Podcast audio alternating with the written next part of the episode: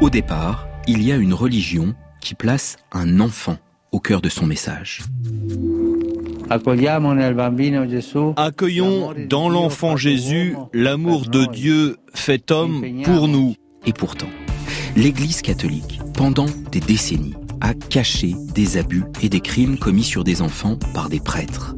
Les faits étaient connus, bien souvent, des responsables ont fermé les yeux. En cet automne 2019, le procès en appel du cardinal Barbarin pour non-dénonciation d'agression sexuelle se tient à Lyon.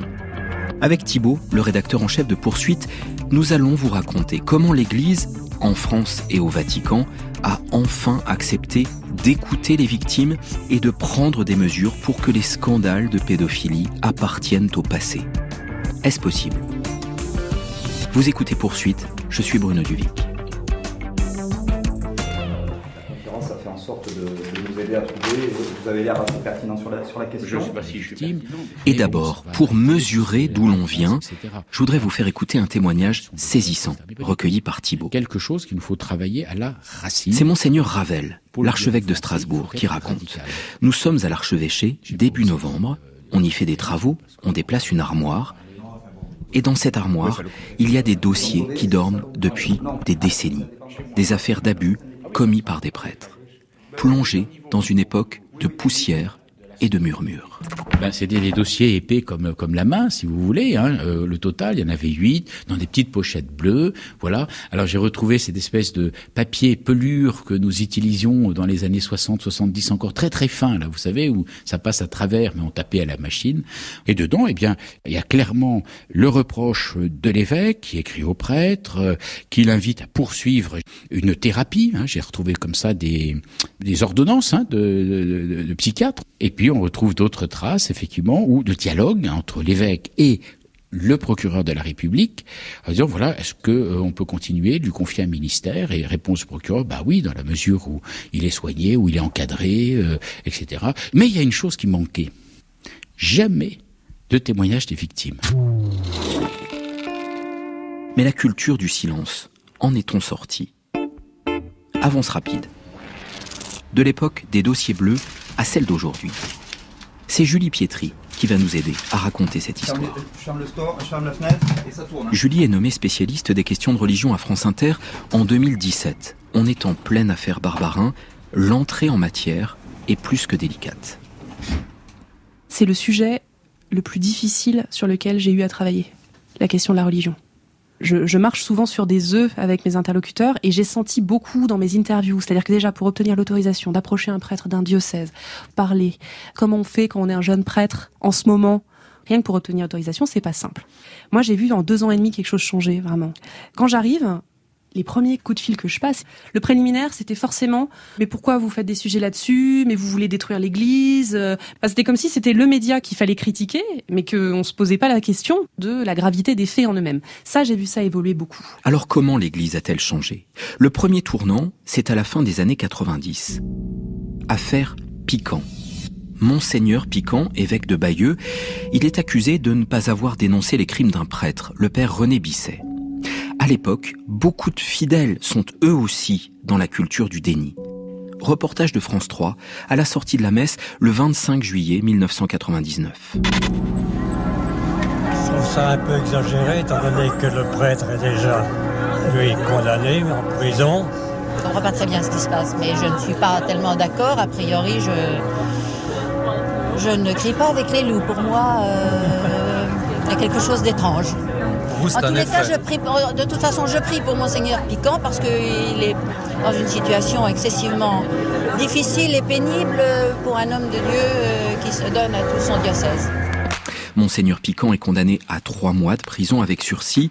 15 ans avant l'affaire Barbarin, c'est un premier électrochoc pour l'Église. Julie raconte. À ce moment-là, l'Église euh, s'affiche pour la première fois, je crois qu'il y a une déclaration pour la première fois des évêques qui disent qu'il faut de la transparence. Voilà.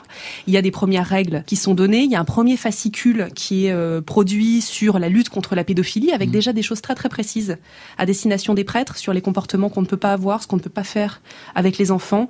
C'est des choses très concrètes. Hein. Ça peut être euh, ne pas faire d'accolade, ne pas prendre un enfant par les épaules, euh, ne pas se retrouver seul avec un enfant par exemple. Et là, où l'affaire Barbarin, elle a eu un retentissement énorme. Bon, déjà c'est parce que c'était le cardinal Barbarin, c'était un cardinal, c'était quelqu'un qui avait une aura particulière en France, qui a toujours. Mais en plus, c'était là quelque part la preuve que ce qui avait été décidé un petit peu en interne, où on se disait voilà, il va falloir bouger sur ces questions-là, il va falloir faire de la transparence, bah ça, ça c'était la preuve que la transparence n'était pas encore là.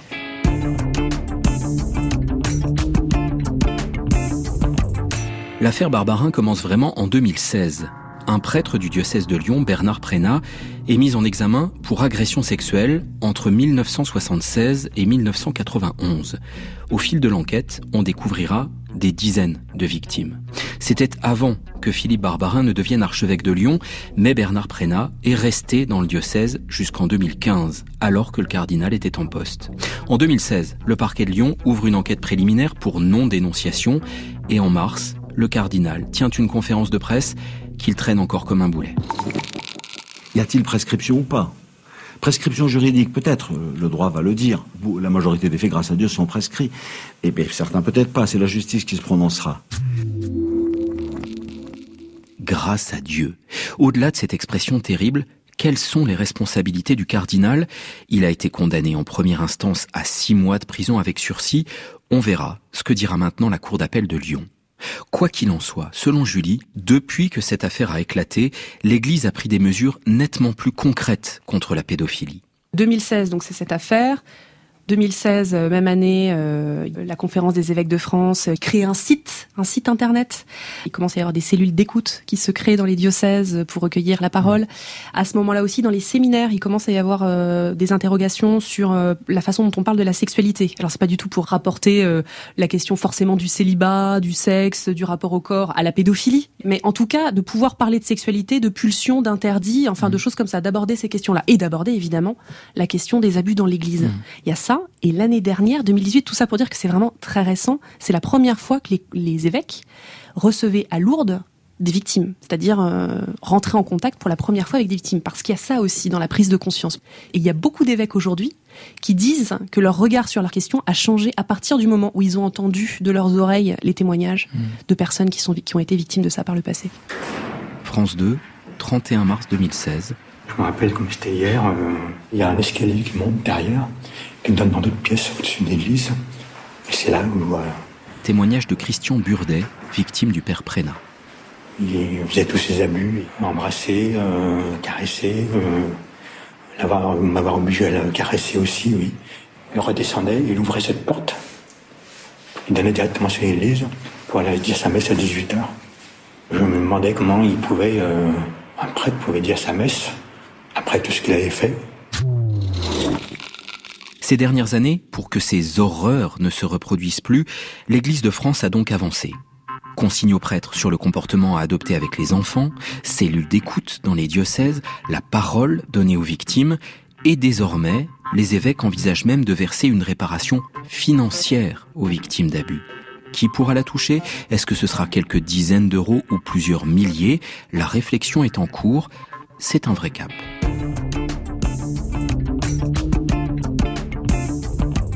Mais ces dernières années, le mouvement est aussi venu du Vatican. Irlande, États-Unis, Chili, Australie, Allemagne, on ne compte plus les pays où, comme en France, des scandales ont éclaté. Allô, bonjour. Le... Monsieur Bobineau. Votre invité est là Voilà, tout à fait, Monsieur Bobineau. Vous allez pouvoir discuter avec lui. Merci beaucoup. Thibault a joint à Rennes le sociologue Olivier Bobineau. Il a beaucoup travaillé sur la religion. Il est notamment le co-auteur de ce livre Le sacré incestueux, les prêtres pédophile. Le pape qui a donné l'impulsion au Vatican, ce n'est pas le plus populaire parmi les derniers en date, c'est Benoît XVI. Il a publié une circulaire révolutionnaire pour une institution qui ne résonne pas en années, mais en siècles. La circulaire du 11 mai 2011 dit et impose que l'Église, en matière de mœurs et de pédophilie, s'en remette à la justice des États. Et c'est à partir de là que tout va être délié. Depuis 989, date de la fondation de la curie romaine, en matière de mœurs, l'Église s'est toujours référée à son droit propre. On gère dans la famille nos affaires de mœurs. De 989 jusqu'à 2011. 922 ans.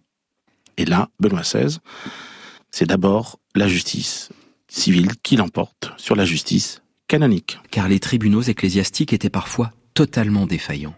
En septembre 2017, Julie a recueilli le témoignage d'une des victimes du père Prénat, confronté à la justice de l'Église. Jean-Yves Saillet a été entendu à l'évêché de Lille. Ça a commencé tout de suite, hein, je dirais, l'étonnement quand on nous a présenté le greffier. Donc un monsieur, un vieux monsieur tout à fait sympathique. Donc il était prêtre. Il n'avait ni stylo ni papier. Il n'entendait pas tout ce qu'on disait, mais ça s'est confirmé surtout après. C'est-à-dire que c'était clairement quelqu'un de sourd. Il fallait que je répète, que je répète finalement ce qui m'était arrivé. J'ai fait un camp de scout en Allemagne, j'avais euh, à peu près 8 ans.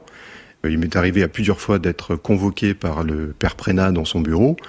Moi, il me prenait sur euh, ses genoux et puis il commençait à me caresser euh, le dos, le ventre, puis ça descendait sous le short. Et surtout, il y a eu un camp d'un jour, on est parti en bivouac de nuit, et il m'a fait dormir sous sa tente pendant ce bivouac.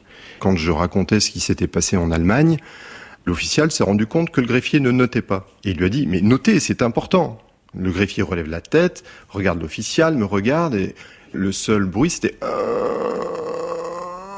C'était pas possible d'avoir un, un compte rendu fidèle. C'est donc à de vrais policiers et magistrats d'enquêter sur les soupçons ou les faits avérés de pédophilie. D'ailleurs, en France, les diocèses de Paris, Grenoble, Valence, Gap ont signé récemment un accord avec le parquet dont ils dépendent. Dès qu'un cas suspect est signalé, le dossier passe immédiatement à la justice civile. L'Église ne fait pas la moindre enquête de son côté. 2011 donc, premier tournant au Vatican, et puis le 13 mars 2013, le pape François est élu. Fratelli e sorelle, buonasera. Sa ligne, tolérance zéro à l'égard des abus sexuels. Mais il ne suffit pas de le dire. Le pape lui-même a parfois été victime du silence de son entourage. Ces dernières années, la correspondante de France Inter à Rome était Mathilde Imberti. En quatre ans de poste euh, à Rome, j'ai couvert 21 voyages papaux et notamment un voyage décisif pour le sujet qui nous intéresse. C'était en janvier 2018. Mathilde raconte à Thibault. Chili-Pérou, le pape s'envole pour ces pays, va se retrouver face à une église en crise. Il arrive au Chili, il est assez mal préparé, c'est ce qu'on découvrira euh, plus tard. On lui a caché des informations. Qu'est-ce qui se passe au Chili? On a eu le cas d'un prêtre prédateur hein, qui a fait des dizaines de victimes et euh, tout ça euh, avec en étant couvert par un évêque puissant au Chili, monseigneur Barros. Quand le pape arrive au Chili, il est en poste dans un diocèse du sud du pays et c'est un immense scandale parce que les victimes au Chili ont commencé à parler mmh. et c'est finalement tout ce diocèse qui s'est rebellé contre la présence de monseigneur Barros. Donc le pape François est pris à partie. Quand il arrive pour célébrer une messe euh, dans le désert du Chili, le désert d'Atacama, euh, il descend de sa papa mobile, euh, il va pour célébrer la messe et, il est interpellé, on lui dit mais alors monseigneur Barros, c'est un scandale qu'il soit là, les journalistes lui posent la question, qu'est-ce que vous en dites? Et il répond, je n'ai pas de... Apportez-moi la preuve que cet homme est coupable. Et d'un ton assez sec. Et puis il remonte dans sa papa mobile et reprend son chemin. Euh, ça fait scandale. Dans l'avion de retour du Chili, euh, ça se passe toujours ainsi. On a le droit à une conférence de presse du pape François. Euh, donc les 70 journalistes sont assis à l'arrière de l'avion. le pape se présente une, demi-heure, une heure après le décollage. C'est un exercice libre. Le pape François a révolutionné l'exercice. Avant, Benoît XVI demandait les questions à l'avance et puis préparait ses réponses. C'était mmh. très écrit. Le pape François, non. Donc on peut lui poser toutes les questions qu'on veut il ne sera pas très disert sur la question euh, chilienne. Il coupe court assez rapidement. Donc je pense qu'à ce moment-là, déjà, il est assez mal à l'aise. C'est après, c'est une fois euh, qu'il pose les pieds à Rome et qu'il voit le scandale gonfler, qu'il va euh, comprendre que on lui a pas tout dit sur la situation au Chili. Et c'est un virage parce que après ce voyage au Chili, il va y avoir une accélération en fait hein, de la prise en considération de cette question des abus par le pape François. Et cela aboutira à un sommet au Vatican en février 2019, les évêques du monde entier convoqués pour écouter les victimes. Face au fléau des abus sexuels perpétrés par des hommes d'Église contre des mineurs, j'ai pensé vous consulter afin que tous ensemble, nous nous mettions à l'écoute de l'Esprit Saint. et que dociles sous sa conduite, nous écoutions le cri des petits qui demandent justice. Alors pourquoi est-ce ces 10, 20 dernières années que l'Église a dû sortir du déni? Il y a eu la multiplication des scandales, bien sûr, mais pas seulement. Je voudrais vous faire à nouveau écouter le sociologue Olivier Bobineau, qui est avec Thibault. Il nous rappelle le temps long dans lequel cette histoire se déroule. La deuxième partie du XXe siècle, on appelle cela hein, en sociologie, en histoire, le siècle de l'enfant. L'enfant n'est plus celui qui est une main-d'œuvre facile à exploiter, n'est plus simplement quelqu'un qui plus tard prendra soin de ses parents, c'est une personne. On ne peut plus l'humilier par des gestes physiques. Et donc il va y avoir une figure sacrée de l'enfant. Et ce qui va être intolérable, c'est le choc des sacrés. Le prêtre est la figure sacrée de la société traditionnelle. Et qu'est-ce qui se passe dans l'acte euh, de pédophilie d'un prêtre? La figure sacrée du passé vient violer la figure sacrée moderne qu'est l'enfant. Et ça, ça provoque un scandale. D'autant plus que la religion chrétienne est la seule qui considère que Dieu a été enfant, donc doit faire l'objet de toutes les attentions. Donc ces ensembles-là, si vous voulez, d'éléments théologiques, anthropologiques et circonstanciels, ont fait que l'Église ne pouvait pas ne pas réagir. Mais le travail qui reste à accomplir est immense. La culture du déni n'appartient pas au passé, loin de là. Les trois acteurs principaux de ce podcast apportent leurs conclusions. Julie Pietri d'abord. En France, une commission, la commission Sauvé, s'est mise au travail en juin dernier. Alors la commission Sauvé, euh, c'est une commission donc qui a à la tête un donc Monsieur Sauvé, qui est un haut fonctionnaire, euh, voilà, quelqu'un qui a travaillé dans les arcanes du pouvoir pendant très longtemps, avec plein de chercheurs autour de lui. Et le but, leur but, c'est de recenser depuis les années 50 tous les cas d'abus sexuels qui concernent des religieux, euh, des prêtres, des religieuses, des abus sur les enfants, jusqu'à maintenant, jusqu'à nos jours. Et ils ont déjà des milliers de témoignages. Leur travail, c'est un recueil de témoignages. Une des conditions de départ de la commission Sauvé, c'était d'avoir accès illimité aux archives de l'Église. Le travail, il est en train de se faire en ce moment. Les remontées qui sont en train de se produire sont très différentes en fonction des diocèses aujourd'hui. Les remontées, vous voulez dire l'ouverture des archives Oui. C'est-à-dire que on peut comprendre à travers les propos de Monsieur Sauvé dans les premiers points qu'il a fait que euh, la transparence qui est censée être de mise, bah, si c'est vraiment transparence, bah, il n'y a pas grand-chose qui sort quoi, dans certains endroits. Donc la culture du silence demeure en partie. On ne peut pas euh, demander à une institution qui a fonctionné sur certaines bases pendant euh, très très longtemps de, en l'espace d'un an, tout changer. Il y a quelque chose qui est en train de se mettre en route, mais ça va être long. Et il faudra bien un jour aborder les sujets les plus tabous. La conclusion d'Olivier Bobineau. Il y a une réflexion à faire pour l'Église, non pas tant sur le célibat, marié ou pas. Le problème est la gestion de la sexualité dans l'Église. Comment l'Église ne peut pas être un refuge pour des sexualités taboues ou parallèles ou non conformes à un moment donné à la société? C'est ça aussi l'un des enjeux. Et l'on le voit, elle est responsable du recrutement de ses futurs prêtres, de ses futurs cadres, et à ce titre-là, la sexualité doit être un filtre qui n'est pas à dire on s'en remettra à Dieu et Dieu gérera tout cela par le biais de l'esprit ou de la prière euh, des fidèles. Non, non, non. Il faut qu'elle prenne au sérieux avec les sciences humaines, la science politique, l'histoire, la psychologie. Ben, Qu'est-ce que c'est que la sexualité pour un homme moderne aujourd'hui? Qu'est le prêtre? La question n'est pas abordée. Aujourd'hui, elle n'est pas prise au sérieux. Et même les hommes d'église reconnaissent que le chemin est long. La conclusion maintenant de monseigneur Ravel, l'homme au dossier bleu, les lignes bougent lentement. En Occident, qu'en est-il ailleurs? Alors voilà une grande question. Il est très certain qu'en Allemagne, ils prennent en Suisse, euh, en Belgique, euh, en France, euh, aux États-Unis aussi, hein, à leur façon. Hein, ils prennent ça plus qu'au sérieux. Ils prennent ça avec vraiment des moyens très importants. Ensuite, on entend moins certains pays et pas du tout certains continents. Quand on va en Corée ou dans certains pays d'Afrique et que certains évêques vous racontent que culturellement chez nous c'est impossible parce que on respecte les enfants, etc. Là, si l'affaire n'était pas dramatique, j'éclaterais de rire. j'éclaterais de rire. Enfin, les enfants soldats, ça a été inventé en Afrique, la prostitution des gamins aux Philippines et, autres lieux, Thaïlande, etc. Donc on me raconte pas d'histoire. Simplement, ont-ils les moyens culturels, psychologiques, judiciaires de faire la vérité? Voilà des questions.